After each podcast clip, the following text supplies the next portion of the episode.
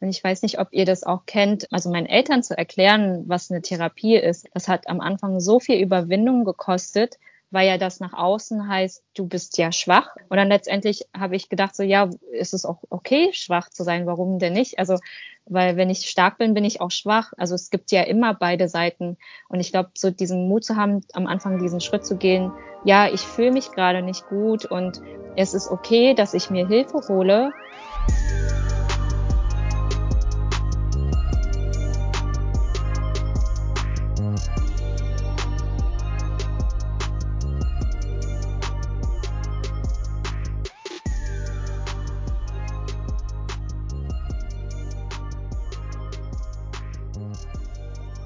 Ihr Lieben, willkommen zu einer neuen Folge von WirtGeo 2.0.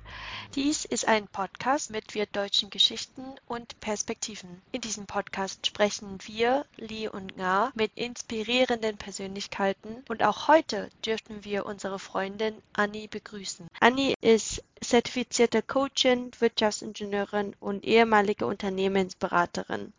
Vor allem ist sie hochsensibel und zusammen mit ihrer Freundin Ming gründete sie Halva Zen. Diese Folge wurde schon bereits vor circa zwei Monaten aufgenommen. Seid gespannt auf das tolle Gespräch mit Annie, bei dem es viel darum geht, zum einen hochsensibel zu sein und gleichzeitig zwischen den verschiedenen Kulturen zu leben. Außerdem sprechen wir auch über die Relevanz von Therapien und der Unterschied zum Coaching. Wir wünschen euch viel Spaß beim Zuhören.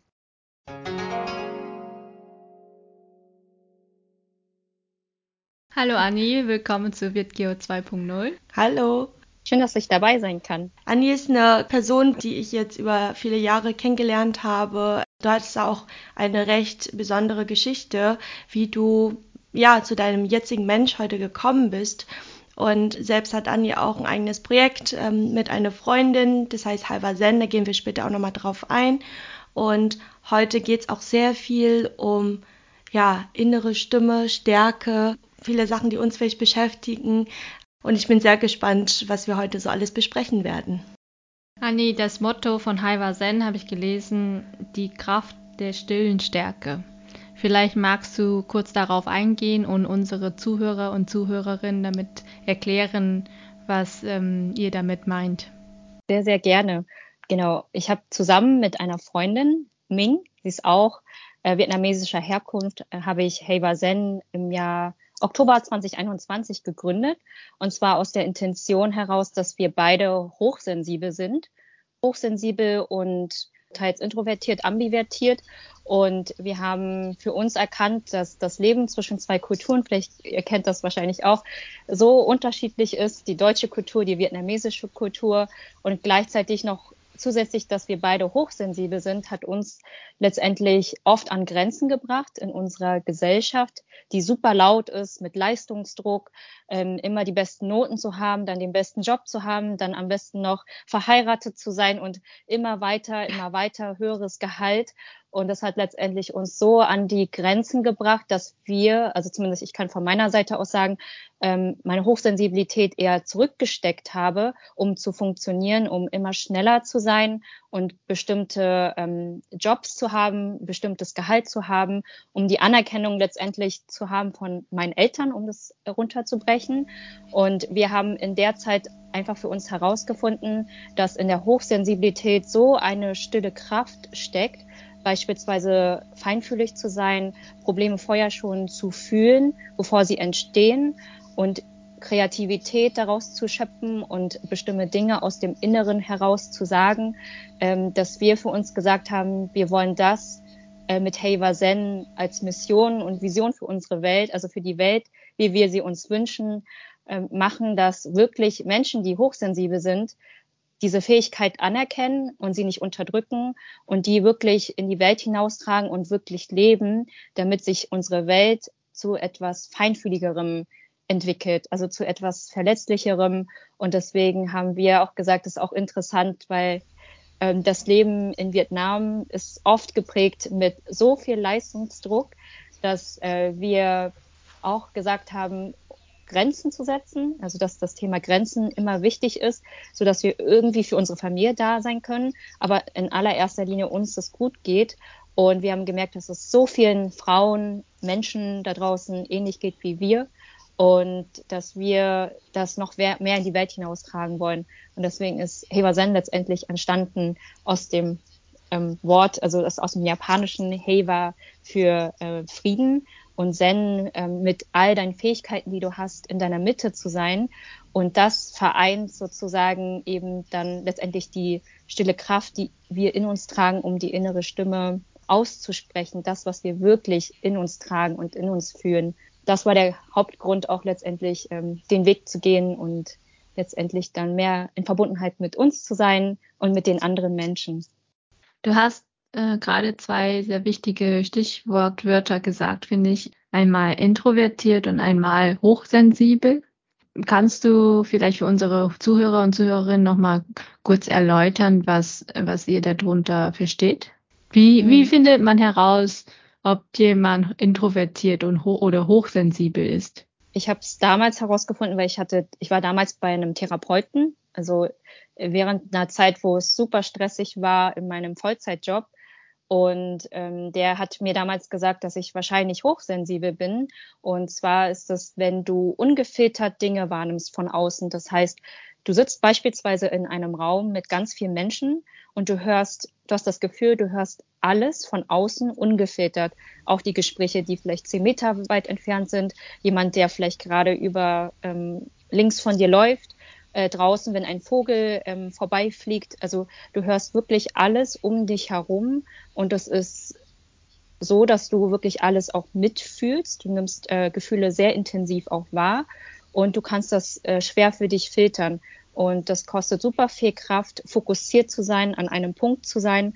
Äh, Studien sagen, dass ungefähr 30 Prozent der Menschen in Deutschland, in Deutschland hochsensibel sind. Und dann hinzu kommt, äh, die Introversion. Ganz kurz eine Frage dazu, Anni. Ja. Was passiert mit dem Menschen in dem Moment, wo er alles so ungefiltert wahrnimmt und dass er sozusagen als hochsensibel angenommen wird?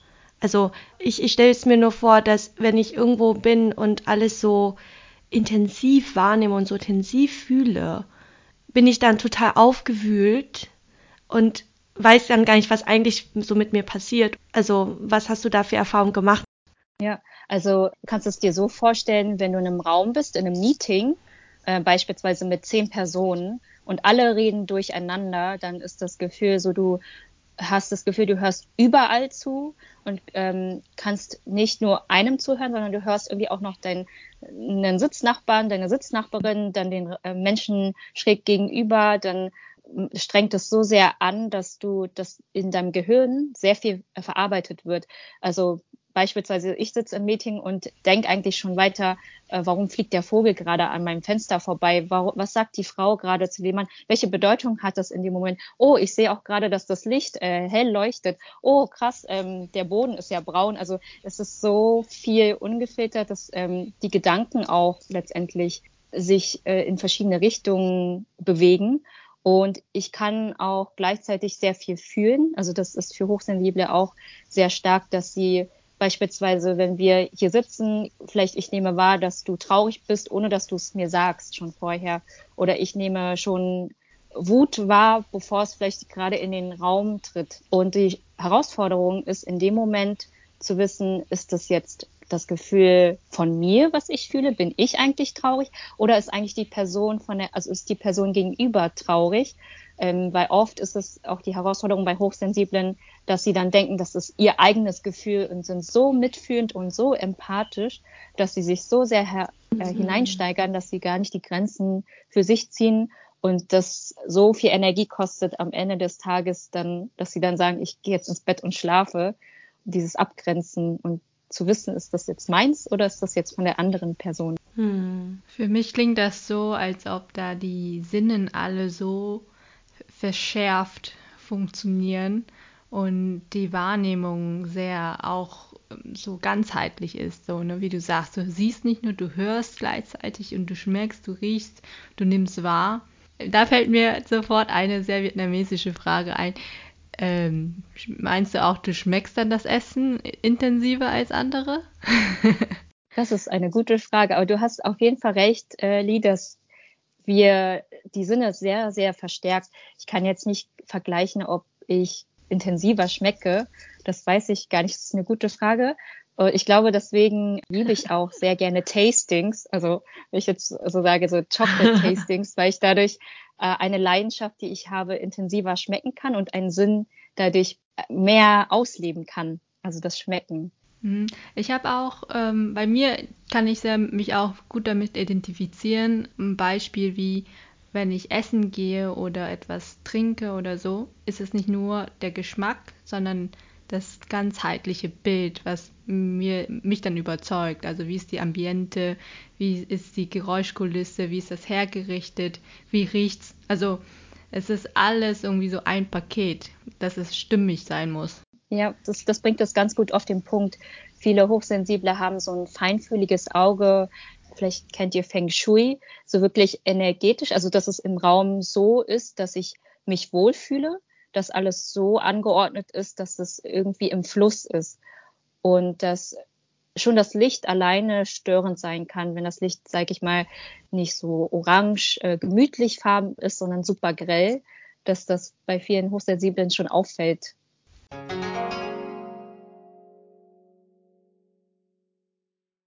Gehen wir vielleicht ähm, wieder zurück auf das, was du eigentlich vorhin auch noch ansetzen wolltest. Ich glaube, du wolltest da auch noch weiter ausführen, was so introvertiert heißt oder beziehungsweise wie ein Mensch erkennen kann, dass er introvertiert ist. Ne? Und, und extratrovertiert hattest du auch kurz noch erwähnt.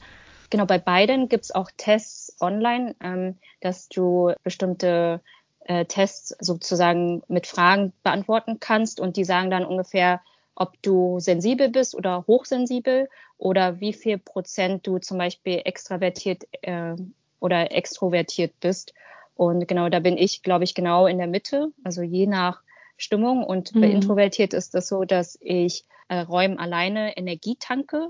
Und äh, bei extrovertiert ist, wenn ich zum Beispiel in einem Raum voller Menschen auch super viel Energie äh, tanken kann. Und das ist auch super interessant, das zu wissen. Je nachdem hilft ja einem persönlich auch, ähm, wie ich mich dann abgrenze und ob ich mich zurückziehe, um wieder meine Energie zu tanken. Ist es dann bei dir so, dass es ähm, wechseln kann, wenn du sagst, du bist so genau in der Mitte, dass je nachdem du dann für dich alleine irgendwie in deinem Zimmer sitzt und Energie tankst oder du auch mal sagst, ich gehe jetzt auf eine Party und tank mich da richtig auf? Also wenn ich wenn ich jemanden auf der Party kenne oder ich habe das Gefühl, äh, die Leute sind mir sehr vertraut, dann kann ich so viel Energie tanken, weil ich genau weiß, worüber ich äh, sprechen kann und weil ich einen tieferen Sinn darin sehe.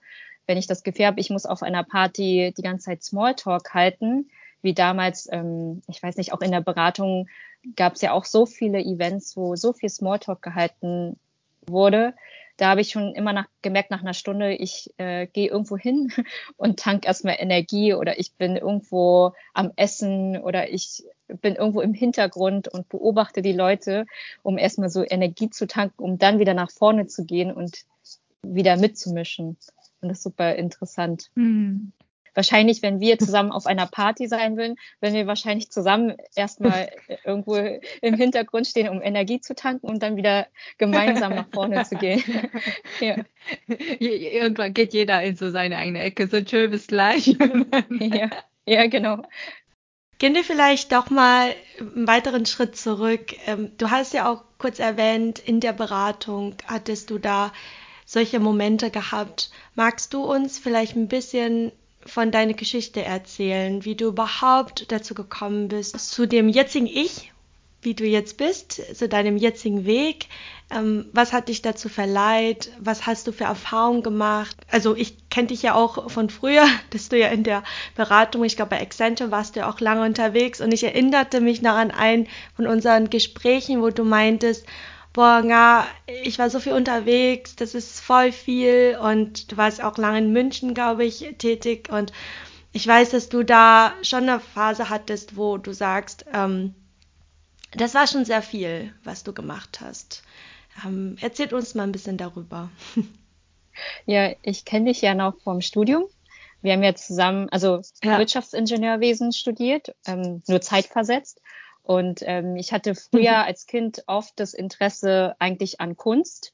Und ich weiß, ich vielleicht äh, resonieren auch viele äh, damit. Ähm, durch die Prägung meiner Eltern habe ich, ähm, sage ich mal, mehr, bin ich mehr so in die Richtung Mathe, Mathe und Physik, also Naturwissenschaften gegangen und habe das mir angeeignet. Und ich wusste aber tief im Inneren, ich möchte immer kreativ irgendwie sein. Und ich hatte das Gefühl, erstmal so den Erwartungen meiner Eltern gerecht zu werden, indem ich auch irgendwas Vernünftiges studiere. Ich wollte erst Mathe studieren, bis ich dann sozusagen äh, in einem ja, Mathe. Ich auch. Ach ja, lustig. Auch rein Mathe. Ja, ich habe mich eingeschrieben Ach, an der TU Berlin für Mathe. Ach, witzig. Ja. ja, ich auch. Ich wollte da erst hin und dann saß ich in dem Vorlesungssaal und dachte, oh, das kann ich mir jetzt nicht drei Jahre geben und dachte, ich möchte irgendwas machen, wo ich irgendwas anwenden kann. Und über den Freund kam ich auf Wirtschaftsingenieurwesen und dachte, ach, das klingt interessant. Ich weiß zwar nicht, was ich damit machen könnte, aber es klingt interessant und habe das erstmal gewählt und bin eigentlich letztendlich so reingerutscht, bis ich dann auch gemerkt habe, dass das Studium sehr vielseitig ist und so vielseitig anwendbar ist und ähm, ich auch zweimal im Ausland war und dieses im Ausland sein und die Verbindung zwischen, zu anderen Kulturen, das war damals in Korea und Australien, äh, so mir so viel gegeben hat. Also in Korea war das so eine komplett mhm. andere Kultur und in Australien war das ein richtig, richtig inspirierender Professor, der viel im Bereich Sozialunternehmertum gemacht hat. Und über ihn hatte ich dann gedacht, wow, es gibt eigentlich noch so viele andere Geschäftsmodelle, was so sinnstiftend ist. Ich glaube, das ist das fehlende Puzzleteil, was ich noch machen möchte. Habe mich aber danach erstmal entschieden, in die Beratung zu gehen, um erstmal ja mehr sozusagen zu lernen, also lernen, auf verschiedenen Projekten zu sein. Und ich wollte einfach viel unterwegs sein, also viel reisen, weil ich dachte, ach, ich gehe in die Beratung, cool, ich kann ja super viel auch viel reisen, lerne so viele neue äh, Unternehmen auch kennen und letztendlich ähm, habe ich auch gemerkt, dass das für alle Leute, die irgendwie ähm, mit, dem, Studium fertig sind, ich finde, es ist echt eine tolle Möglichkeit, sehr inspirierende Leute kennenzulernen und gleichzeitig viel zu wachsen, weil ja. ich das Gefühl hatte, du wirst so oft ins kalte Wasser gesteckt ähm, und gleichzeitig du lernst so viele unterschiedliche Industrien kennen. Und gleichzeitig hat mich das auch gefordert in meiner Hochsensibilität, weil das immer darum mhm. ging, ähm, immer auf einem Projekt zu sein, zusätzlich sehr viel Proposals zu schreiben, also Ausschreibungen mitzuhelfen und gleichzeitig zu, ähm, sag ich mal, mehr Projekte zu haben, um zu zeigen, dass du, ähm, sag ich mal, sehr viel kannst und sehr viel dem Unternehmen geben willst. Und letztendlich äh, wusste ich tief im Inneren, ich will irgendwann irgendwas machen, was sinnstiftend ist und hatte bei vielen Projekten eher das Gefühl, dass es mir nicht diese Energie gibt, dass ich das Gefühl hatte, ich, ich trage zu etwas Größerem dabei. Ich hatte das Gefühl, es war so ganz klein, also es ist wie so ein kleiner Legostein. Und ich habe die ganze Zeit nur diesen mm. Legostein angeguckt und gebastelt und bemalt und habe mich dann immer gefragt, wohin gehört dieser Legostein? Wie sieht dieses große Ganze aus? Und hatte das Gefühl, irgendwie ist das so eine verschwendete Ressource, die ich in mir trage, weil ich sie nicht so anwenden kann mit all allen Fähigkeiten, die ich habe und ähm, bin in der Beratung letztendlich, ja, sage ich mal, mit einem Team gewechselt und durch dieses, durch die Projektarbeit kam auch viel das Gefühl von einer Angstkultur hoch. Also viele Unternehmen haben auch basieren auf einer Angstkultur und dass viele Projekte oft dann nicht vorangekommen sind, weil die Mitarbeitenden Angst hatten. Und über diese Art von Projekte bin ich letztendlich in das Coaching gerutscht. Ich habe dann damals gedacht, was ist denn Coaching? Mm. Das klingt ja interessant. Und zu der Zeit habe ich selber mir ein Co eine Coachin geholt und ähm, habe durch andere mit, also Kolleginnen gelernt, was das Coaching eigentlich bedeutet und habe durch eine Freundin, die die Ausbildung bei einer Coaching Academy in Berlin gemacht hat, das habe ich gemerkt, wie krass sie sich verändert hat, tief im Inneren und gedacht so, boah, das klingt so interessant, ich will, ich will die Ausbildung auch machen. Und letztendlich in der Ausbildung, die ein Jahr ging, kam so viel hoch, dass ich dann letztendlich gesagt habe, okay, ich möchte das ausprobieren. Ich möchte es ausprobieren, wirklich hm. meiner inneren Stimme zu folgen. und ähm, genau der Beratung erstmal den Rücken zu kehren, um mein eigenes Ding zu machen. Und das war vor über zwei Jahren schon. Also ich bin jetzt schon fast über zwei Jahre ja selbstständig. Habe ich dann gemerkt, wie Zeit die, äh, wie schnell die Zeit vergeht. Und seit diese eine Tür sozusagen zu war in der Beratung, ist eine neue Tür sozusagen aufgegangen von Menschen, die sagen, ich kann so leben, wie ich möchte, also und einen Sinn, also etwas Sinnstiftendes machen. Und die, das Gefühl zu haben, alles ist irgendwie möglich. Und wir supporten uns alle gegenseitig, anstatt gegeneinander zu arbeiten. Und das fand ich so inspirierend, genau seit meiner Selbstständigkeit so viele solche Leute zu treffen, die so eine positive äh, Schaffenskraft haben. Wow, sehr, sehr inspirierend. Ähm, ich finde auch die Wortwahl, die du triffst, also trifft den Nagel auf dem, äh, auf dem Kopf. Ist das etwas, wo du schon immer hattest oder wo du merkst du durch die Coaching-Ausbildung, dass es, dass es dich da in der Hinsicht auch ähm, weitergebracht hat, wo du dich weiterentwickelt hast? Auf jeden Fall. Also ich weiß noch, im Studium habe ich mich äh, sehr oft verglichen mit anderen. Ich hatte immer das Gefühl, ich bin nicht gut genug, ich möchte irgendwie bessere Noten haben. Boah, krass, mhm. die Person hat diesen Job bekommen, ich will auch so einen Job haben. Also ich hatte immer das Gefühl, ich habe mich so verglichen. Und seit ich selbst ähm, das Gefühl hatte, irgendwie, es macht mich nicht glücklich, ich habe jetzt irgendwie den Job, aber irgendwie bin ich trotzdem nicht glücklich, mir eine Coaching geholt habe ähm, und letztendlich auch die Coaching-Ausbildung gemacht habe. Also eigentlich ist es schon vorher gewesen, ähm, dass ich also mit äh, der Coaching, mit der ich damals gearbeitet habe, das war so drei, vier, vier Monate, hatte ich das Gefühl, mehr meine Werte zu kennen und mehr mich zu kennen. Und das hat in dem Zeitpunkt damals aufgehört, mich mehr so zu vergleichen, dass ich hatte dann das Gefühl, okay, die andere Person ist ähm, so mit ihrem Charakter ähm, sehr besonders und und sie geht gerade ihren Weg und ich hatte dann das Gefühl, ich möchte gar nicht das, was sie hat, sondern ich weiß, mein Weg ist ein ganz anderer.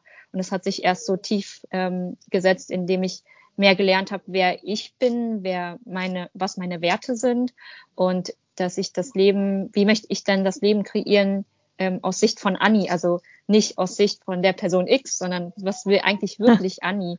Und äh, ja, genau, das hat letztendlich damit äh, angefangen und die Coaching-Ausbildung das war auch super intensiv mit 14 Personen ein Jahr lang die ganze Transformation mit äh, zu, äh, zu erleben.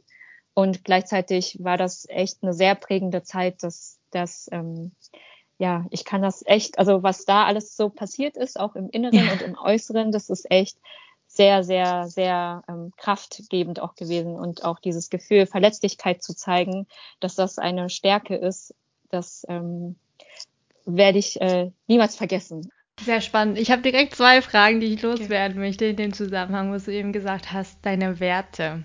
Ähm, kannst du konkret ein paar Beispiele benennen, was du für dich rausgefunden hast, was deine Werte sind? Und die zweite Frage direkt im Zusammenhang ist äh, auch mit dem mit der vietnamesischen Erziehung und die deutsche Kultur, die du ja auch in dir trägst. Inwiefern spielt das für dich eine Rolle für deine Werte? äh, mit dem vietnamesischen Hintergrund. Ich, also die Frage ist so gemein, das sind natürlich Werteunterschiede und auch Konflikte, die wir alle kennen. Was hast du darüber für dich herausgefunden? Sehr, sehr schöne Frage. Ähm, also einer meiner stärksten Werte ist Verbundenheit, also so eine tief, tiefere Verbundenheit äh, zu spüren äh, zu mir, zu den anderen und zur Natur und das sich wirklich so auf ähm, Augenhöhe zu begegnen. Das heißt, egal ob das jetzt, ähm, sage ich mal, ein Kind ist oder eine Ameise oder ähm, der Baum. Also es ist ähm, diese, diese Begegnung wirklich so ähm, aus einer Offenheit herauszumachen und aus einer wohlwollenden Art. Also und das hilft mir letztendlich, wenn ich, ähm, das eines auch meiner Ziele, mehr so im inneren Frieden auch zu sein, mehr diesen inneren Frieden ähm, zu leben. Das heißt auch Dinge, die vielleicht gerade passi passieren, die vielleicht stürmische Zeiten sind, da wirklich an sich selbst zu glauben und da durchzugehen, egal was kommt, egal welche Konflikte gerade sind, egal ähm, auch, ob, auch wenn die Zeiten schwierig sind, zu wissen, dahinter scheint wieder die Sonne und ich gehe jetzt trotzdem da durch. Ich bin ehrlich und ich gehe wirklich da durch und ja, da auch diese Verbundenheit letztendlich zu haben. Ähm, das sind so zwei Werte, wo ich sage, das ähm, ist für mich so unverhandelbar. Also wirklich so, ja, Verbundenheit und damit irgendwie auch so eine Ehrlichkeit zu sich selbst zu haben. Also Verbundenheit, ähm, genau Ehrlichkeit zu sich selbst und letztendlich dann diesen inneren Frieden auch zu wahren, egal was kommt. Und damit genau zu deiner zweiten Frage. ähm, das ist äh, sehr, sehr interessant auf jeden Fall. Ähm, das ist immer noch, ich sage jetzt mal, ich übe mich immer noch darin, immer wieder meine Bedürfnisse auszusprechen in Hanoi, in Vietnam. Und ich weiß, äh, ich habe jetzt mehr so meinen Weg gefunden als beispielsweise bei meinem letzten Besuch vor vier Jahren, ähm, dass ich weiß, meine Familie ist zum Beispiel laut. Sie wollen alle gerne zusammensitzen. Sie wollen alle durcheinander reden. Ähm, sie ähm, sind eben in diesem Beisammensein. Die Kultur ist einfach anders als in Deutschland. Und wenn ich sozusagen Ruhezeit brauche, ich ähm, sage dann oft immer, dass ich äh, gerade Ruhe brauche dann gehe ich extra irgendwo hin, wo ich vielleicht mehr mein Space haben kann. Dann weiß ich, ich, wenn ich mich jetzt hier zum Beispiel in den dritten Stock begeben würde, dann wüsste ich, da kommt irgendjemand wieder rein und möchte irgendwas und diese Privatsphäre gibt's einfach nicht. Und damit habe ich mich irgendwo abgefunden, auch meinen Eltern zu sagen, klopft bitte an der Tür oder äh, äh, hm. sagt bitte einen Tag vorher Bescheid, bevor ihr kommt, weil ich eigentlich schon weiß, meine Eltern sind eher spontan und dann rufen sie eher an, wenn sie schon auf dem Weg sind, damit ich bloß nicht Nein sage. Genau, und dass ich dann weiß, wenn ich meinen Space habe und brauche und wenn was wichtig ist, dass ich sage, dass sie es vorher sagen sollen, sonst bin ich nicht da. Oder ähm, genau, dass ich dann auch hier in Vietnam irgendwo rausgehe, damit ich wirklich sozusagen auch ungestört sein kann. Mhm. Ein schönes Café. Ja, genau. Ja, davon gibt es ja. halt sehr viele in Vietnam. Das habe ich auch immer sehr genossen.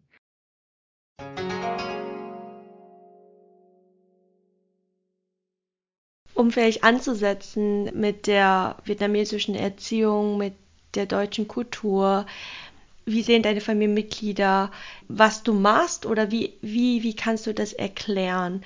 Und ähm, wie hast du das sozusagen vereinbart? Weil du hast ja ganz am Anfang gesagt, ne, du wolltest etwas machen, was sozusagen auch die Familie wollte.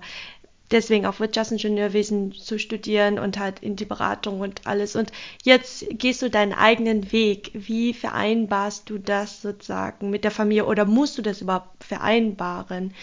Ähm, Stichwort sinnstiftend. Sehen das deine Eltern auch so? ich weiß nicht, ob das bei euch auch so ist, so Podcast beispielsweise zu erklären oder Coaching zu erklären. Ich habe damals meinen Eltern eine Präsentation gemacht mit Bildern und auf Vietnamesisch versucht zu erklären, was das ist oh. und auf Deutsch. Und sie meinten dann am Ende nur, ja, ja, du machst das schon. Ich weiß aber am Anfang, als ich gesagt habe, wirklich, dass ich kündigen möchte, ähm, da haben sie so gesagt, ja, und was willst du jetzt machen? Und das ist super unsicher und es ist auch bis heute super unsicher. Also es gibt Hoch und Tiefen. Und ich habe äh, zu ihnen damals gesagt, ähm, ich möchte das trotzdem probieren. Also ich möchte das probieren. Und ich meine, es gibt immer noch ein Auffangnetz in, in Deutschland, sage ich mal, wenn das nicht klappt. Also oder ich kann ja immer noch äh, wieder einen Job suchen. So ist das ja nicht. Und es war wirklich so, ähm, dass ich öfter bevor ich halt ähm, gekündigt habe, in der Phase mit meinem Vater halt auch gesprochen habe und mit meiner Mutter, dass ich irgendwas ändern möchte, dass ich irgendwas machen möchte, wo ich das Gefühl habe, das geht so in die Richtung. Und dann kam oft die Frage, aber du hast doch Wirtschaftsingenieurwesen studiert. Wendest du das dann in dem Job noch an? Und dann habe ich gesagt, ja, irgendwie schon, aber irgendwie so auch nicht. Also schon. Also ich kann es so man kann es ja so oder so interpretieren. Und letztendlich haben sie gesagt, ja, was machst du doch äh, Logistik? Und ich so, ja, irgendwie schon, aber nicht mehr so, wie ich das damals gelernt habe, sondern auf eine neue Art und Weise. Also für sie ist bis heute so Therapie oder auch, dass ich erklärt habe, dass ich bei der Therapie war und Coaching ist für sie sehr neu und sehr schwierig. Sie haben eher Angst, dass das so schwer ist. Also das, das klingt so, so schwer, das durchzuhalten und durchzumachen und so unverständlich, dass ich öfter das Gespräch hab, also gesucht habe, immer zu einem Punkt, dass ich dann irgendwann gemerkt habe, wenn es nicht weitergeht, wir sprechen dann vielleicht einfach später nochmal darüber. Also heute sagen sie, ja, ja, ähm, du, du machst das schon. Und wenn du äh, Hilfe brauchst, dann kannst du uns fragen, aber wir wissen ja eh nicht, was du gerade machst. Also deswegen versuchen sie schon so zu helfen, aber sie können das nicht so greifen. Und auch hier in Vietnam ist es oft so, dass sie dann sagen, ach krass, du hast diesen Job aufgegeben mit dem sicheren Gehalt. Wie, wie, was verdienst du jetzt? Und ich sage, ja, es ist jeden Monat mhm. anders. Also ich kann das halt nicht sagen. Und sie so, krass, ja. Und dann habe ich es auch versucht, Coaching für Hochsensible und meine Cousine, die gut Englisch kann, ich habe es ihr sogar noch mal auf Vietnamesisch versucht zu übersetzen bei Google Translator und selbst sie hat zu mir gesagt auf Vietnamesisch. Äh, das, das ich weiß ich gerade auch nicht. Das weiß ich auch gerade nicht. Deswegen, das, ich habe mit Google Translator habe ich ihr das so gezeigt und sie hat das gelesen und hat dann nur gelacht und meinte dann auch zu meinem Cousin und äh, meinen Cousinen so, ähm, sie, wenn sie es liest, sie versteht's, aber sie versteht's auch irgendwie nicht. Und dann hat sie gelacht mhm. und meint so, ach, du, du, du machst das schon so. Genau. Und das ist eher so in die Richtung gegangen. Ich weiß nicht, wie es bei euch ist, auch mit dem Wort Beratung. Es ist, es ist super mhm. schwierig zu erklären, was du in der Beratung machst oder was macht ähm, zum Beispiel in den Unternehmen, wo wir äh, waren oder sind. Das zu erklären ja. ist für genau meine Eltern ziemlich schwierig zu verstehen. Wir verstehen nur einfachere Sachen ich glaube, die, die vietnamesische Übersetzung von Coaching ist wie ähm, das Wort für Trainer, also Sportcoach, also der Tennis- oder Fußball- oder Schwimmcoach. Ja, also wenn du jemanden halt trainierst. Ja, ich glaube auch selbst auf Deutsch finde ich das manchmal auch noch nicht so greifbar, weil man ja auch Coach, glaube ich, auch so aus dem Sportbereich kennt. Und ähm, das Wort ist ja viel, viel umfassender. Und ähm, also auch das Wort Coaching, Mentoring, ähm, Beratung, Consulting, das ist ja, das eine ist nicht immer das gleiche. Wie, also jeder hat ja auch eine andere Vorstellung drunter, je nachdem, was du für Erfahrungen gemacht hast. Ne? Also ich wahrscheinlich war auch noch nie in der Beratung und wird wahrscheinlich eine Beratung vielleicht ganz anders erklären als jemand, die wirklich in der Beratung war oder je nachdem, ob du jetzt bei Accenture warst oder vielleicht bei einer ganz anderen Beratung, vielleicht haben die da auch noch eine andere Vorstellung. Und ich glaube, das ist wie, das ist einfach nicht eine Übersetzung auf Vietnamesisch, sondern einfach wirklich die Erklärung für etwas Größerem wo man auch gar nicht in Worte fassen kann, sondern auch irgendwie teilweise es erleben muss, um das greifen zu können. Also auch das Wort Coaching ist für mich, hat auch über die letzten Jahre immer mehr an Bedeutung gewonnen, je nachdem, wie ich das empfunden, äh, wie ich das empfinde und was ich für Erfahrungen gemacht habe und auch jetzt im Gespräch mit dir, Anni, ähm, verstehe ich das auch immer mehr. Und das kommt wirklich nach und nach, glaube ich. Bei Coaching, so im rein systemisches Coaching, bedeutet ja, dass ähm, mein Gegenüber, also nicht der Coach, die Coachin, sondern mein Coachee die Lösung in sich trägt.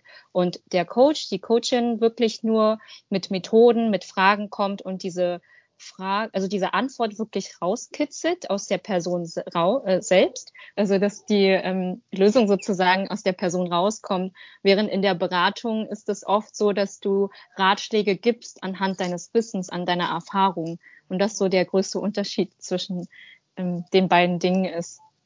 Ja, hm, äh, Beratung und Coaching, sehr spannender Vergleich, ja. Gibt es für dich auch äh, Gemeinsamkeiten? Hm, also Gemeinsamkeiten vielleicht hingegen da, dass das beides ähm, sehr lösungsorientiert ist, also beides vom Denken her lösungsorientiert. Und wir werden gemeinsam eine Lösung finden für das Problem oder die Ursache auf den Grund geben. Also ich glaube, das ist so dieser wirklich ähm, das Denken dazu, ich sehe aus meiner Sicht auch aber einen großen Unterschied, also ohne jemals in der Beratung gewesen zu sein, nur eine reine Vermutung, vielleicht kannst du das auch bestätigen oder verneinen. Ich stelle mir vor, in der Beratung geht es auch um Lösungen, aber sehr, also sehr sachlich, sachorientiert. Und Coaching ist für mich etwas, wo es ja sehr individuell um die Person geht. Also es ist ja sehr menschlich, also es sehr bezogen auf den Mensch und nicht nur auf die Sache. Und die Sache ist oft nur eine Folge, ja, und die Ursache liegt ja eher ganz woanders. Genau, beides zu kombinieren ist sozusagen das, also der Schlüssel. Und es gibt in der Beratung auch ähm, beispielsweise Beratung für Unternehmenskultur.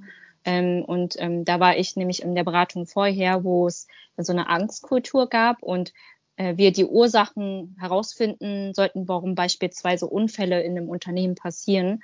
Und äh, das letztendlich, wenn wir es runterbrechen, in dem einen Projekt ging es darum, dass vieles auf einer Angstkultur beruhte und letztendlich dem auf den Grund zu gehen, warum haben die Menschen Angst? Also wo ist da der Druck? Und da brauchst du auf jeden Fall ähm, sehr ähm, starke Empathiefähigkeiten oder auch das Gefühl, dass du wirklich sehr gut beobachten kannst und analysieren kannst, um dem der Ursache auf den Grund zu gehen und letztendlich dann aus deinem Wissen heraus, aus der Erfahrung heraus zu beraten, welche Kultur vielleicht ähm, passen könnte. Also anhand mit dem Gegenüber die Lösung gemeinsam zu finden und gleichzeitig noch deine Erfahrung mit reinzubringen, was funktioniert in Unternehmen und was nicht. Also ich glaube, das ist so dann so die Kombi dann letztendlich. Es gibt ähm, aber genau unterschiedlichste Beratungen. Du kannst auch ähm, IT in der IT-Beratung wirklich nur geht's um äh, Implementierung von Software beispielsweise. Du kannst zu Kultur beraten. Du kannst aber auch, was auch vielleicht gang und gäbe ist, ähm, Kosten einsparen. Also es ist, es gibt so vielfältige Beratungsprojekte und Beratungshäuser, dass das ähm, so, super unterschiedlich ist. Und das eine kann sehr sachlich und trocken sein und sehr analytisch und wirklich nur Berichte zu machen. Und das andere kann auch sehr, sehr transformierend, also kann beides transformierend sein, aber sehr auf den Menschen auch bezogen. Also es gibt auf jeden Fall beides und die Bandbreite ist ziemlich groß.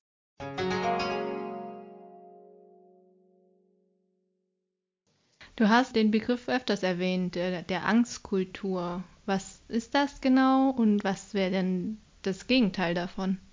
Also das Gegenteil von einer Angstkultur, ich würde jetzt einfach mal prompt sagen, eine Mutkultur, äh, anstatt den Druck auf den Mitarbeitenden zu, las äh, zu lassen, zu sagen, äh, du musst jeden Monat so und so viel Umsatz machen und diese KPIs äh, erfüllen oder das in dieser kurzen Zeit schaffen, sonst kriegst du das und das nicht.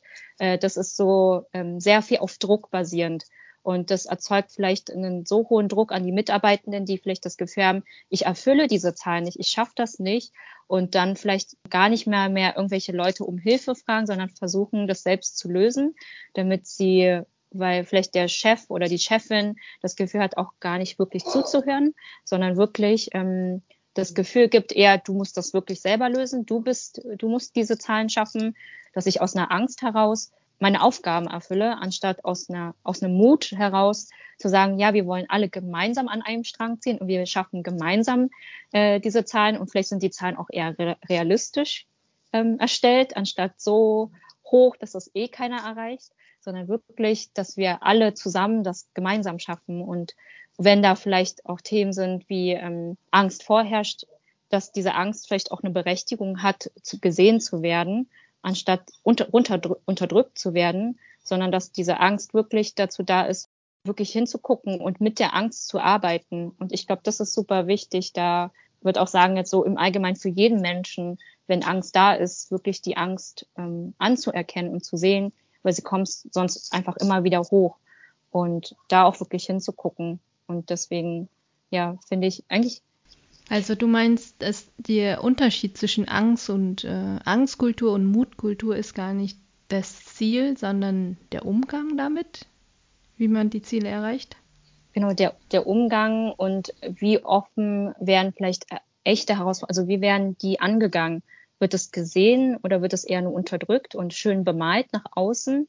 Und wie wichtig sind mir die Menschen wirklich? Also die gerade da arbeiten, dass wirklich der Mensch als Mensch wirklich gesehen wird und wirklich auch zugehört wird und dass das gesehen wird und nicht, dass der Mensch nur eine Zahl ist, um bestimmte andere Zahlen zu erfüllen. Mhm. Sehr schön gesagt, ja.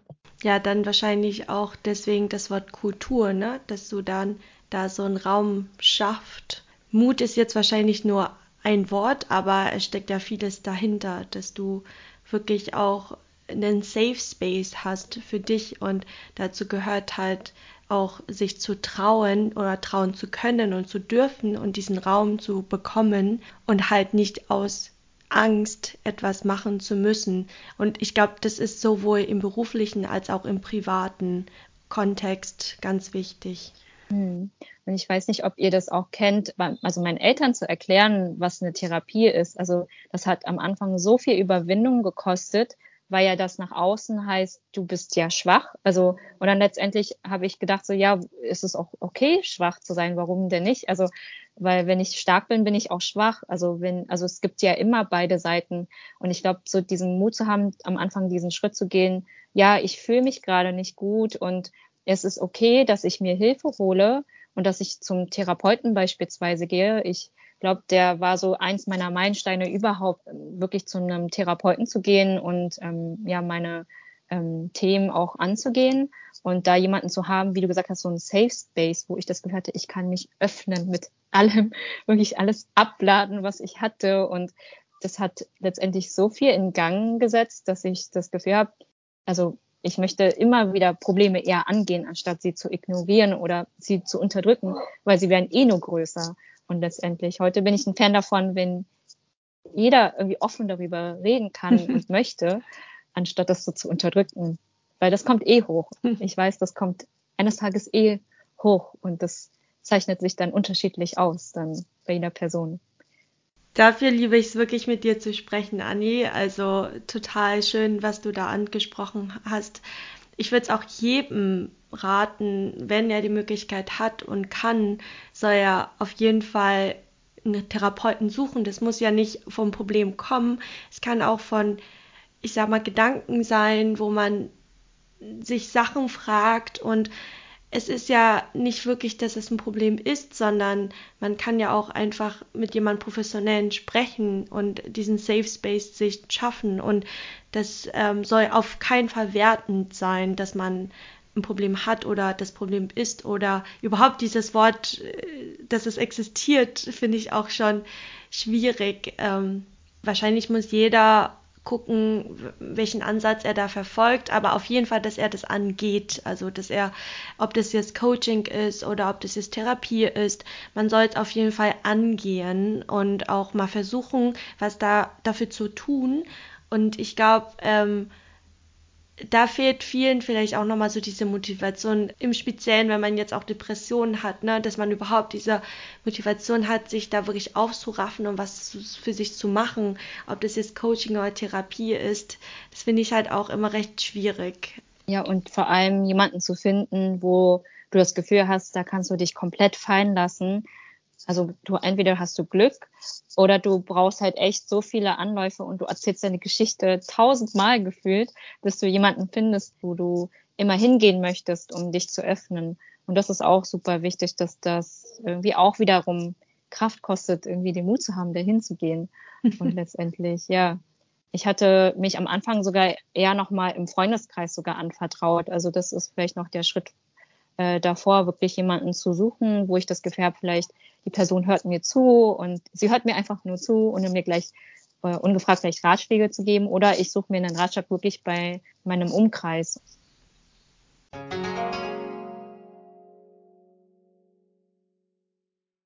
So, Anni, ich habe eine Frage, die ich dir eigentlich auch schon länger stellen wollte, ähm, nachdem ich Halber Zen so ein bisschen verfolgt habe und auch gesehen habe, was, was ihr so macht. Was ist Kakao Talk oder Kakaozeremonie. Ja, oder Kakaozeremonie. Erklärt uns das doch mal Sie gerne. Sie verwechselt das immer. Also immer Kakao-Talk, äh, Schokoladentalk. Ich so, nein, ja, das heißt Kakaozeremonie. Erklär uns und unseren ZuhörerInnen doch mal, ähm, was es ist und was es macht und warum habt ihr das? Also vielleicht vorneweg, ich liebe Schokolade und Kakao über alles. Also ich weiß nicht warum. Es ist einfach lecker. Von richtig guter Schokolade sowie äh, feine Schokolade. Also wir verbinden Schokolade, also richtig guten Kakao und Schokolade damit. Ähm, damals war das super wertvoll und war das Gold, ähm, beispielsweise in Mittel- und Südamerika und wurde dann letztendlich zur Massenware ähm, in also in der Neuzeit, also jetzt beziehungsweise jetzt. Und wir finden, dass eigentlich richtig gute Schokolade und Kakao sehr wertvoll ist und suchen eigentlich den Weg vom Massenprodukt wiederum zu etwas Goldenes. Und so sehen wir uns auch als Menschen. Wir werden geboren, wir sind was Besonderes, gehen alle in die Schule und sind eigentlich letztendlich nur Noten und Ziffern und eigentlich den Weg wieder zu finden in etwas sehr Besonderem, äh, dass wir alle sehr besonders sind und uns gar nicht so vergleichen äh, sollten, sondern wirklich uns selbst leben sollten. Also wenn, wenn du nach Bali gehst, ist irgendwie alles eine Zeremonie. Ähm, und ich würde einfach sagen, so um es runterzubrechen, Zeremonie ist etwas, um vielleicht dich ähm, zu, zu feiern, also im Inneren und das aus dir herauszukitzeln, ähm, sei es mit Höhen und Tiefen, die du während eines Workshops erlebst. Du kannst einfach sagen, es ist wie ein Workshop, wo Kakao ähm, getrunken wird. Und der Kakao ist sehr herzöffnend. Also der ist von Natur aus sehr herzöffnend. Ähm, durch das Theobromin und äh, die ganz vielen Vitamine, die, sind, äh, die drin sind, ist es auch super gesund. Ähm, hat auch nicht so viel Koffein wie richtiger Kaffee und macht gleichzeitig trotzdem leicht wach. Und diese Effekte ähm, mit dem Gedanken, dass Kakao was Besonderes ist oder beziehungsweise auch Schokolade was ganz Besonderes ist, ähm, das anzuwenden in einem Workshop, wo es darum geht, dass du selbst was Besonderes bist, ähm, das ist eine super Verbindung und das ist, würde ich sagen, ähm, um es runterzubrechen, eine Kakaozeremonie. Und dann kommt noch ganz viel dazu, dass Leute dann eben singen, ähm, dass du dann eben beim Singen ganz viel loslassen kannst und letztendlich auch wieder annehmen kann, kannst und sehr viel selbst reflektierst, in eine Reflexion gehst oder in die Verbundenheit mit anderen. Da gibt es super viele ähm, Methoden oder super viele Arten, wie Menschen sich begegnen, beispielsweise in der Kakaozeremonie. Und das ist wirklich unterschiedlich bei wirklich jeder Kakaozeremonie ist das äh, sehr unterschiedlich, wie die Person das gestaltet. Und was du am Ende dann hast, ist eher äh, das Gefühl, dich vielleicht mehr anzunehmen, wie du bist. Und das Gefühl hast auch eine Verbundenheit mit den anderen zu spüren, dass wir nicht alleine auf der Welt sind mit all unseren Herausforderungen und all unseren Geschenken, sondern wirklich das mit allen irgendwie auch teilen können. Hm. Habt ihr schon mal eine Vitgeo-spezifische Retreat- und Kakaozeremonie gemacht? Noch gar nicht, noch gar nicht, nee. Also es wäre auf jeden Fall mal ganz interessant, und ich weiß nicht, ähm, mit Ming habe ich auch schon oft darüber geredet. Wir waren öfter auf äh, Veranstaltungen, wo es um Persönlichkeitsentwicklung geht. Und wenn wir uns umgucken, sehen wir so wenig wie Geos. Also wirklich. Also ich hatte damals auch das Gefühl, also ich bin die Einzige. Ming hat gedacht, sie wäre die Einzige. Wir sind uns aber auf der Veranstaltung, wo wir beide waren, nie begegnet. Also wir waren beide auf so einer Veranstaltung, wo ich glaube 500 Leute waren. Und ich weiß, damals habe ich auch so geguckt und ähm, geguckt, ob es vielleicht eine andere Vietnamesin, Vietnamesen gibt, äh, die auch hier ist. Und letztendlich super wenig, würde ich sagen. Dann war ich auf Bali jetzt und habe dann zwei Freundinnen getroffen, sind beide auch Vietgios. Wir haben uns immer Undercover Germans genannt, weil jeder hat uns gefragt, äh, woher wir kommen. Und dann haben wir gesagt, wir sind aus Deutschland. Und dann irgendwann haben sie gesagt, ja, aber ihr seht ja so asiatisch aus. Und irgendwann haben wir dann gesagt, wir sind Undercover Germans, ähm, um dann, weil wir nicht sofort, weil für die Leute nicht sofort ersichtlich ist, dass wir aus Deutschland sind. Ja, und die beiden sind auch Vietgios und letztendlich auch viel, auch im Bereich Coaching tätig oder Social Media Marketing und arbeiten remote. Und das ist echt interessant. Das wird jetzt immer mehr. Viel mehr wird Geos und vielleicht auch wird es mal ein wird Geo Retreat geben. Ja, klingt nach einem spannenden Projekt. Erzähl uns mehr davon. Auf jeden Fall, wenn, ähm, es, wenn, es, wenn das fester ist, dann erzählen wir euch davon. Sehr schön. Was kann man aber aktuell äh, von euch, äh, mit euch machen oder gestalten? Was macht Halver Zen genau? Wir, was unsere Mission und Vision ist, dass Hochsensibilität auf der Welt als Stärke anerkannt wird und gelebt wird, vor allem von den Personen, die eben auch hochsensibel sind und das als stille Stärke leben. Und wir begleiten aktuell im 1 zu 1 Mentoring äh, Frauen, im spezifischen Frauen ähm, die hochsensibel sind da dabei, dass sie äh, ihre inneren Stimme folgen und diese Hochsensibilität, die sie in sich tragen, nicht ähm, unterdrücken, sondern wirklich als Stärke zu fühlen und wirklich anzuerkennen und letztendlich auch zu leben. Und das hilft ihnen beispielsweise Stärke, stärker Grenzen zu setzen ihre Meinung zu sagen und auch wirklich durchzuziehen und nicht immer den Rückzieher zu machen, ähm, sich den Raum zu nehmen, wenn sie zu viel fühlen, auch beispielsweise nach ähm, intensiven Gesprächen oder ähm, int intensiven Meetings zu sagen, ich nehme jetzt den Raum, um bei mir erstmal anzukommen und das zu lernen zu kommunizieren, also das Bedürfnis zu kommunizieren. Und letztendlich, was wir uns damit erhoffen, dass wenn jede Frau ihre Hochsensibilität lebt, ähm, das dann eben weiter und weiter gibt an die Person in ihrem Umfeld, in wo auch immer sie ist und das dann letztendlich so eine Masse ist an verschiedenen ähm, Menschen, die dann wirklich alle, wo Hochsensibilität kein Begriff mehr ist, sondern einfach jeder Mensch so anerkannt wird, äh, wie er sie auch wirklich ist im Kern und das zu, zu fördern in der Welt. Und das ist so unsere Vision.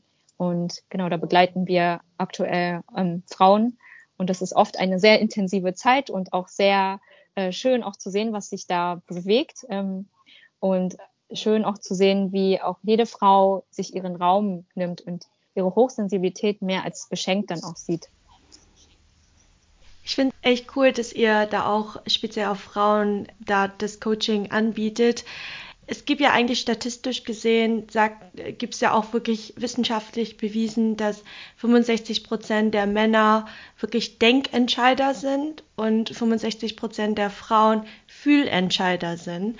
Das heißt also eigentlich, also wirklich, dass, dass, dass der Anteil an Frauen viel höher ist, ähm, die wirklich auch nach Emotionen entscheiden und auch äh, viel mehr nach den Gefühlen gehen. Und es hat tatsächlich auch was ähm, Neurologisches zu tun mit unseren Gehirnhälften.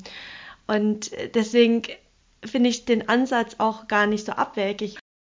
War es auch so für euch oder was war so der der Ansatz oder die Motivation da auf Frauen mehr einzugehen?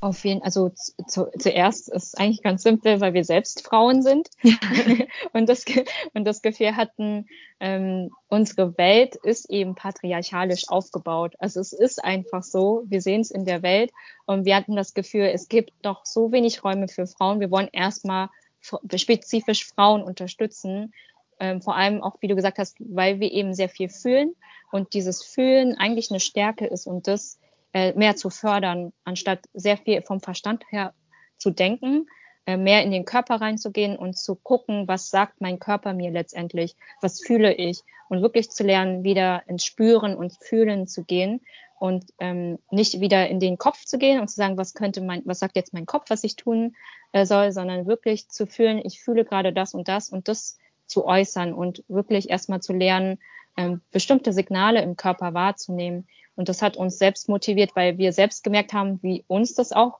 weitergebracht hat, äh, zu lernen, irgendwie fühlt sich das vielleicht gerade da und da nicht stimmig an. Ähm, das hat das beste Beispiel waren eigentlich unsere Eltern, wie wir da immer wieder in dieses Gespräch gegangen sind. Äh, wir führen gerade das und das nicht. Ähm, ich, ich kündige. Also und da, da wirklich dem Gefühl zu vertrauen, dahin zu gehen, weil letztendlich ähm, du kannst ja, du weißt ja nie, nie, was vielleicht in einem Jahr passiert. Ähm, und ich weiß nur, also ich bereue nur die Dinge, die ich nicht gemacht habe, ähm, anstatt mhm. die Dinge, die, also wenn ich das gemacht habe und irgendwie hinfalle, dann kann ich immer wieder aufstehen. Aber ich kann nie wieder zurückdrehen ähm, und sagen, ich probiere es jetzt in der Vergangenheit nochmal aus, sondern nur immer wieder aufstehen. Und deswegen ähm, ja, ist das so unsere höchste Motivation und unser Wunsch, dass auch hoffentlich irgendwann mal in ganz vielen Jahren in Vietnam das auch mehr anerkannt wird, äh, das Thema Hochsensibilität, weil auch hier ähm, in Hanoi, ich kann das voll verstehen, ja, als du meintest, du lebst auch viel lieber auf dem Land, weil die Stadt hier ist einfach so laut, also es ist echt extrem. Ich gehe oft in so einen Teeladen, um einfach meine Ruhe zu haben. Also hier ist so ein, also oft, ich war im Februar hier eine Woche und da war so ein Teeladen und der ist super ruhig. Ähm, und ich kann das voll nachvollziehen. Ich würde auch, glaube ich, viel lieber auf dem Land leben mit viel Natur und irgendwo in der Nähe Wasser als in einer, ich weiß nicht, sieben, acht Millionen Einwohnerstadt mit so viel Smog. Das ja. ist schon sehr extrem. Ihr habt jetzt auch erstmal wirklich nur dieses äh, One-to-One-Coaching und ähm, gar keine ich sag mal so Retreats oder irgendwas geplant, wo man sich jetzt dafür anmelden könnte? Genau, also wir hatten, das war unser Learning vom letzten Jahr, Fokus zu haben auf eine Sache, damit wir in einer Sache erstmal richtig gut werden. Und wir haben gemerkt, dass dieses Eins zu eins ähm, für die Frauen also sehr wichtig ist, weil jede Hochsensibilität ist sehr unterschiedlich. Ähm, Ming lebt ihre Hochsensibilität anders aus als ich. Sie hat andere Bedürfnisse mhm. als ich. Wir sind nur nicht, weil wir hochsensibel sind, sozusagen in einem Programm drin. Und ähm, deswegen ist für uns beide mit Hey Zen ist aktuell der Fokus auf dieses ähm, One-on-One, -on -One, also wirklich eins zu eins mit jeder Frau zu arbeiten. Und das, was wir sonst haben, Ming zum Beispiel gibt auch nebenbei ähm, Chakra-Kurse, also so eher so, ich sag mal, ganz viele äh, körperliche Flows, damit du in bestimmte in Bewegung kommst und, in, sag ich mal, ähm, viel Energie auch bekommst oder bestimmte ähm, ich sage jetzt mal, wie in einem Art Yoga, ist vergleichbar wie so einen Yoga-Flow. Ähm, ist auch sehr interessant. Und ich mache mit einer anderen Freundin im Juni was zum Thema Grenzen setzen. Und wir hatten nämlich vor einem Jahr was zum Thema Wut gemacht, einen Workshop, auch mit Frauen zum Thema Wut. Wie kann ich Wut leben als stille Person, ohne sie zu unterdrücken? Und dieses Jahr geht es darum, äh, wie können wir liebevoll Grenzen setzen? Ähm, und zwar so, dass mein Gegenüber das auch, ähm, dass ich das so äh, sage, dass ich auch dahinter stehe und das auch durchziehe, die Grenzen. Und zwar auf eine liebevolle Art und Weise. Deswegen, genau, haben wir erstmal nur so dieses eins zu eins Behavior Zen und sonst ähm, einzelne Workshops. Ich kann mir aber noch vorstellen, äh, ja. ein Kakao, eine Kakaozeremonie in Berlin zu machen wieder, weil das so viel Spaß macht und das ist so ein anderer Körperkontakt. Also es ist ähm, eine Art andere äh, Begegnung. Und das mache ich mit einer Freundin, die ich in, in Portugal mal kennengelernt habe, weil sie hat, ich sage immer so eine Art Seelengesang. Wenn sie singt, mhm. das geht so tief in mein Knochenmark, dass ich das Gefühl habe, mein Verstand äh, schaltet sich aus und ich bin einfach nur in dem Moment. Und das so hilft, ja, alles mitzunehmen, was gerade in einem drin steckt und das wirklich raus, also zu nutzen, um zu reflektieren, um vielleicht auch Veränderungen zu schaffen oder das zu ähm, wertschätzen, was gerade da ist. Ja. Wo finden wir denn die ganzen Infos zu deinen Workshops, Anni? ähm, bei uns aktuell, ähm, wenn ihr auf Instagram geht, bei heywa.zen, dann haben wir dort in der Bio einen Link. Da sind, ähm, je nachdem, wenn Workshops da sind, sind die Links auf jeden Fall drin. Und ansonsten haben wir noch keine Website, aber wir arbeiten noch dran auf jeden Fall. Aber ihr findet auf jeden Fall alles in der Bio. Ähm, da ist es alles aufgelistet. Ja, wir werden das Ganze natürlich auch nochmal in unsere Beschreibung von dem Podcast ähm, einblenden, dass, die, dass ihr auch den richtigen Namen habt.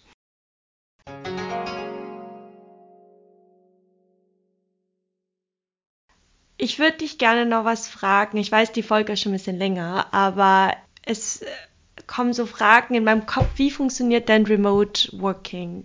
Du bist ja auch viel unterwegs, ne? In der Zeit auch in Portugal habe ich gesehen, dann jetzt in Bali, dann in Hanoi. Wie funktioniert dein Remote Working und wie, wonach entscheidest du dich, wo du dich gerade befindest? Sehr interessante Frage auf jeden Fall. Ich kann nur sagen, ich gehe da voll nach Gefühl. Äh, ich gehe, also das war letztes Jahr so, dass ich habe eine Gruppe von Freunden, die arbeiten alle remote und dann gab es in der Gruppe so, wir wollen nach Thailand, wir wollen nach Vietnam. Und ich, mein Gefühl hat gesagt, ich will nach Bali, ich weiß gar nicht warum. Und da gehe ich echt viel nach Gefühl. Und ich bin, ich hatte Bali auch im Kopf, weil ich dachte, digitaler Nomaden-Hotspot. Das heißt, es gibt bestimmt hm. gutes Internet. Und das war letztendlich die größte Herausforderung, war wirklich gutes Internet da zu finden. Das sagt kein Mensch irgendwo auf Instagram. Ähm, ich, ich, genau, weil auch letztens, wo wir uns verabreden wollten, in einem Coworking Space, das Internet so schlecht war und oft manchmal der Strom ausfällt, wenn der Regen kommt und du dann Dinge nicht einplanen kannst, nicht wegkommst. Und das sind so Dinge, die bekommt man vielleicht gar nicht so mit auf Instagram. Und ich gehe oft eher dahin, wo ich eigentlich das Gefühl habe, da sind auch Leute, die arbeiten können. Es gibt Internet, das ist so das Allerwichtigste, ist Internet zu haben. Und mein großes Learning ist ähm, ja auch so ähm, das Gefühl zu haben, ich fühle es, dahin zu gehen. Und da sind gleichzeitig vielleicht auch Leute, die ich kenne. Und es war auch dieses Mal so, es waren so viele Leute, die ich kannte aus Berlin da, also oder aus Deutschland. Ähm, das war echt äh, super interessant. Ich hatte das Gefühl, ich war nicht eine Woche ohne jemanden irgendwie aus Berlin, weil immer jemand aus Berlin irgendwie da war. Das war echt interessant. Und in Hanoi gehe ich öfter ähm, in einen Coworking Space hier um die Ecke. Das ist äh, anders als auf Bali. Auf Bali waren das eher so immer so schickere ähm, Holzstühle. Ist auch interessant, wie unterschiedlich die Atmosphären sind in den Coworking Spaces. Und ja, ich weiß noch nicht, wo mich das nächstes Jahr hin versteckt, aber da werde ich wahrscheinlich auch wieder fühlen. Ich bin nämlich super gerne von Mai bis Dezember in Berlin. Ja, voll schön, Anni. Also, was würdest du den Menschen mitgeben, die gerne auch ja, sowas ausprobieren würden, dieses ganze Coaching und überhaupt, dass man dann so ein bisschen freier arbeiten kann und auch nebenbei auch was Sinnstiftendes zu machen. Was sind so deine Tipps? Hm. Also ich würde als ersten Ratschlag wirklich geben, gucke, wer du wirklich bist. Also vielleicht so, welche Stärken bringst du mit, ähm, welche Werte, was ist dir wirklich wichtig, was zeichnet dich erstmal vielleicht als Person aus. Und dann, wenn du merkst, du bist vielleicht gerade unglücklich im, im Job, zu gucken, was, was ist das, was du eigentlich stattdessen machen möchtest. Und wenn du sagst, einer deiner Werte ist wirklich in, in ähm, unabhängig zu arbeiten oder dass du das dir wirklich, äh, dass du es möchtest, dann zu gucken, was gibt's da für Möglichkeiten und vielleicht sich nach und nach, also so das aufzubauen, weil das würde ich heute meinem jüngeren Ich zu, äh, geben. Bau dir das nach und nach auf, wirklich eine sichere Brücke, bis vielleicht das Business das trägt irgendwie und dann switche über ähm, weil letztendlich sonst kommst du in so eine Spirale, wo du das Gefühl hast, ähm, irgendwie reicht das Geld nicht. Aber ich glaube, das hat wirklich jede selbstständige Person. Mhm. Ähm, und wie bekomme ich den nächsten Monat sozusagen hin? Aber das kommt wahrscheinlich so oder so. Aber wirklich den Mut zu haben, erstmal so zu gucken, was, wer bin ich? Äh, dann zu gucken, welche Möglichkeiten gibt es und wie kann ich vielleicht bei dem einen Job runterschrauben und vielleicht das andere schon mal anfangen und wirklich mhm. tun. Also auch wenn du noch nicht fertig bist, äh, du musst nicht eine Website haben, du musst nicht so viele Dinge haben oder richtig gute Social Media, du kannst einfach schon anfangen. Also wirklich unperfekt anfangen ist besser als perfekt gar nicht zu starten sozusagen. Ja, auf Perfektion zu warten, ja. Richtig. Wirklich doing, das ist machen.